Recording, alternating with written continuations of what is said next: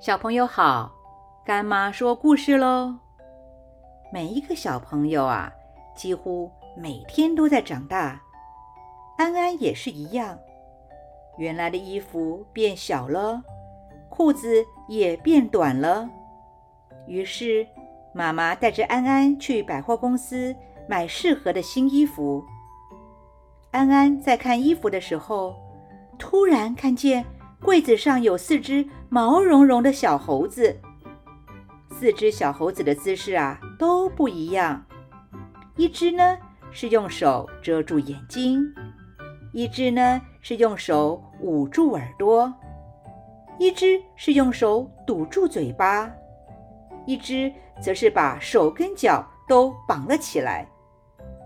安安觉得这四只小猴子很有趣，但是。又不明白这些小猴子为什么要遮住眼睛、堵住嘴巴、捂住耳朵，还把手脚都绑了起来。于是安安就问妈妈：“妈妈，为什么这四只小猴子的姿势都不一样呢？”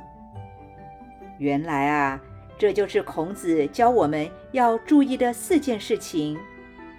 用手遮住眼睛呢，是非礼勿视，就是说啊，不可以看的东西是不能乱看的，就像是不能偷看别人的信件、手机，还有不适合小朋友看的影片、书籍也不能去看。用手捂住耳朵的是非礼勿听，就是说啊，不要去偷听别人讲话。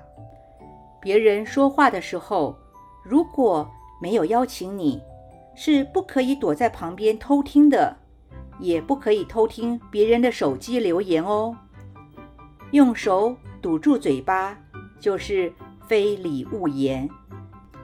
我们的嘴巴不可以说没有礼貌的话，在跟爸爸妈妈说话的时候，要好好的讲，不能任性的用大吼大叫的。除此之外，也不可以乱说别人的坏话。不仅如此，我们应该要常常把“请”“对不起”“谢谢你”挂在嘴巴上才是。把手跟脚都绑起来的意思，就是非礼勿动。如果没有得到别人的允许，是不可以随便拿别人的东西的。同学之间要和睦相处。有话好好的说，不可以动手动脚。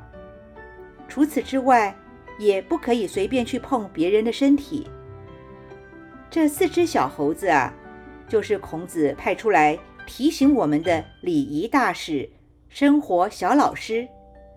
就算是我们现在年纪还小，很多道理也都还不懂，但是我们可以先遵守。孔子说的这四件事：不要乱看自己不该看的东西，不要偷听别人的谈话，不要乱说没有礼貌的话，不要乱动手动脚的去侵犯别人。